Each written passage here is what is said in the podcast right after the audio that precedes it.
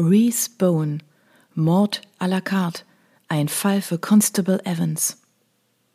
Hochwürden Thomas Perry Davis, Pastor der Bethel-Kapelle im Dorf Glenwire, sang laut vor sich hin, während er die Passstraße von Carnarvon hinauffuhr. Der Himmel lachte heute auf ihn herab. Was für ein Glücksfall, dass er die Reklame für eine Auktion von öffentlichen Überschüssen entdeckt hatte. Dieser Kleinbus war die Antwort auf seine Gebete. Natürlich hatte er einen hohen Kilometerstand und war in deprimierendem Behördengrau lackiert, aber er hatte Platz für 15 Passagiere und entsprach exakt seinen Bedürfnissen. Er war sich schon lange bewusst, dass seine Gemeinde dahinschwand. Man interessierte sich dieser Tage nur wenig für Religion und fürchtete das Höllenfeuer nicht, von dem er so eloquent predigte. In ganz Wales wurden Kapellen aufgegeben und in Schönheitssalons, Werkstätten oder noch schlimmer, New Age Heilzentren verwandelt. Thomas Perry Davis erschauderte. Die Ebenezer Kapelle von Glenwire aus nur ein paar Kilometer die Passstraße hinunter war im vergangenen Jahr aufgegeben worden. Thomas fürchtete um die Seelen seiner ehemaligen Herde. Wenn man nur eine Möglichkeit finden könnte, sie nach Glenwire hinaufzubringen. Aber viele ältere Gemeindemitglieder konnten nicht selbst fahren und sonntags fuhren auch keine Busse. Da war ihm die Idee mit dem Kleinbus gekommen. Um es in nicht christliche Worte zu fassen, wenn der Prophet nicht zum Berg kommen kann, musste der Berg eben zum Propheten kommen. Außer seiner Frau hatte er niemandem davon erzählt, abgesehen von Pumpen Roberts von der Tankstelle, der immer auf dem Laufenden war, was den Verkauf von Gebrauchtwagen anging. Dann hatte er gewacht gewartet und gebetet. Und jetzt waren seine Gebete erhört worden. Er schloss die Augen und stellte sich die vielen neuen Kirchgänger vor, die sich aus seinem Bus in die Bethel-Kapelle ergießen würden, während sein Rivale, Hochwürden Paul Jones von der Beulah-Kapelle auf der anderen Straßenseite, nur ungläubig zuschauen könnte. Ein zufriedenes Lächeln breitete sich auf seinem rundlichen, in die Jahre gekommenen Gesicht aus.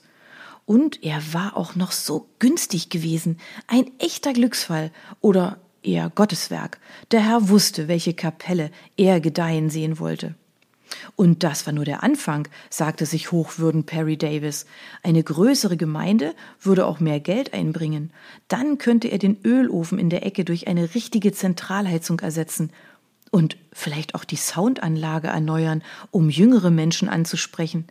Er könnte Diashows oder Filmvorführungen benutzen, um seine Predigt aufzuwerten. Er würde den Glauben im großen Stil nach Glenwire zurückbringen. Er fuhr durch Clanbarris hindurch und manövrierte dabei vorsichtig um die letzten Feriengäste herum, die über die Straße eilten, um die Bergbahn zum Yare Witwer zu erwischen, den die Engländer stur Mount Snowden nannten. Gleich hinter Clanbarris stieg die Straße steil an. Er trat aufs Gas und vernahm das befriedigende Brüllen des kraftvollen Motors. Den schwarzen Qualm, der hinter ihm in der klaren Bergluft hing, ignorierte er lieber. Das Dorf Nantes Paris zog verschwommen an ihm vorbei. Er wusste, dass er auf 50 hätte abbremsen sollen, aber er war von der Kraft seines neuen Gefährts so begeistert, dass er nicht langsamer werden konnte. Außerdem war der nächste Polizist Constable Evans oben in Clanvire. Hier war niemand, der ihm einen Strafzettel verpassen konnte. Er passierte die letzten verstreuten Häuser, ehe die Passstraße schmaler wurde und wieder gern Clanfire anstieg. Er drehte den Kopf, um einen Blick auf die verlassene Kapelle zu werfen, deren Gemeinde er jeden Sonntag abholen wollte. Sie bot einen traurigen Anblick mit den zugenagelten Fenstern und der verbarrikadierten Tür. Er war schon fast daran vorüber, als er bemerkte, dass dort etwas vor sich ging. Er bremste und legte die schwere Gangschaltung, begleitet von Knirschen und Klirren, unter einiger Anstrengung in den Rückwärtsgang. Der Lastwagen eines Bauunternehmers parkte vor der Tür und zwei Männer trugen eine Marmorplatte hinein. Die Wut stieg Thomas ins Gesicht. Welchen üblen Streich spielte ihm der Herr da? Die Kapelle wurde wieder eröffnet, als er gerade seine Ersparnisse für den neuen Bus ausgegeben hatte? War sein schöner Plan jetzt zum Scheitern verurteilt? Dann bemerkte er das Schild über dem gewölbten Eingang. Chez Yvette, Restaurant Français, erstklassige französische Küche. Darüber hing ein Banner mit der Aufschrift Morgen große Eröffnung. Thomas spürte, dass sein Blutdruck bis zum Siedepunkt hinaufschoss.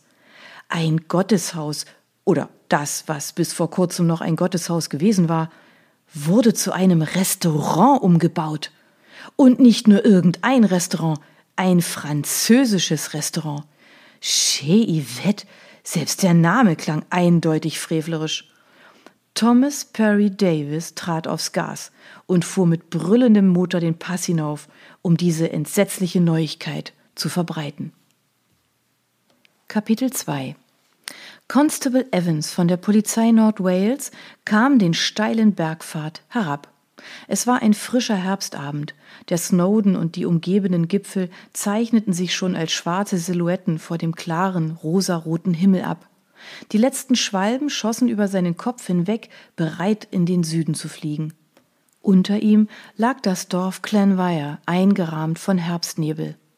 Evans hielt inne und atmete zufrieden den Geruch der Holzfeuer ein. Ganz anders als der Gestank der Kohlefeuer, den er noch aus den Cottages seiner frühen Kindheit kannte. Es war ein beißender Geruch gewesen, der sich in der Nase festsetzte und ihn jeden Winter mit einer Bronchitis ins Bett schickte. Jetzt hatten die meisten Cottages Heizkörper und der Kamin samt Holzfeuer war zum Statussymbol geworden. Es war ein weiterer herrlicher Tag gewesen, der jüngste eines anhaltenden Altweibersommers, den manche schon als Dürre bezeichneten. Natürlich ging in Nordwales bereits eine Woche ohne Regen als Dürre durch. Evans konnte den Windbrand in seinem Gesicht spüren die Folge eines langen Klettertages auf dem Glader dem Gipfel auf der dem Snowden gegenüberliegenden Seite des Tals. Seine schmerzenden Muskeln erinnerten ihn daran, dass er nicht mehr die Kondition zum Klettern hatte. Seine Arbeit als Dorfpolizist in Clanwire konnte man nicht gerade als anstrengend bezeichnen, aber es fiel ihm schwer, zur ständig anfallenden Freiwilligenarbeit Nein zu sagen. Und dann war da natürlich auch noch Bronwen. Die junge Lehrerin der Dorfschule teilte seine Liebe zur freien Natur und erwartete, die Wochenenden mit ihm zu verbringen.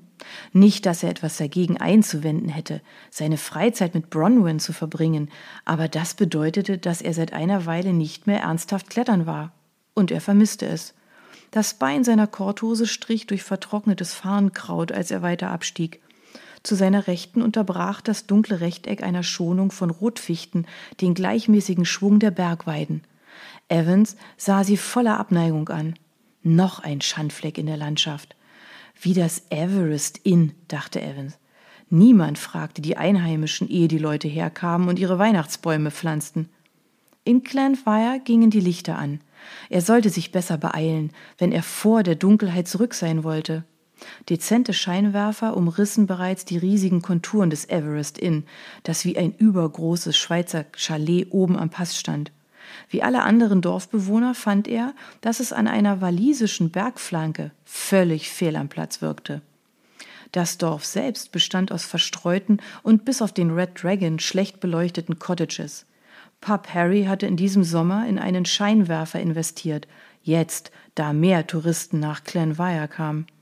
Nicht jedem gefiel das hell erleuchtete Schild des Pubs. Die beiden Pfarrer der Bethel-Kapelle und der Beulah-Kapelle, sonst Todfeinde, hatten sich zusammengeschlossen, um diese schamlose Propaganda für den Dämon Alkohol anzuprangern. Besonders, wenn es an Sonntagen beleuchtet war.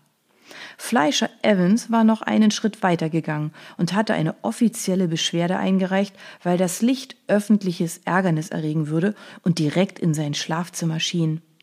In Glenfire machte der Scherz die Runde, dass Fleischer Evans bloß den Schock nicht ertragen könne, Mrs. Fleischer Evans mit Gesichtscreme und Lockenwicklern zu sehen. Aber sonst hatte sich niemand beschwert.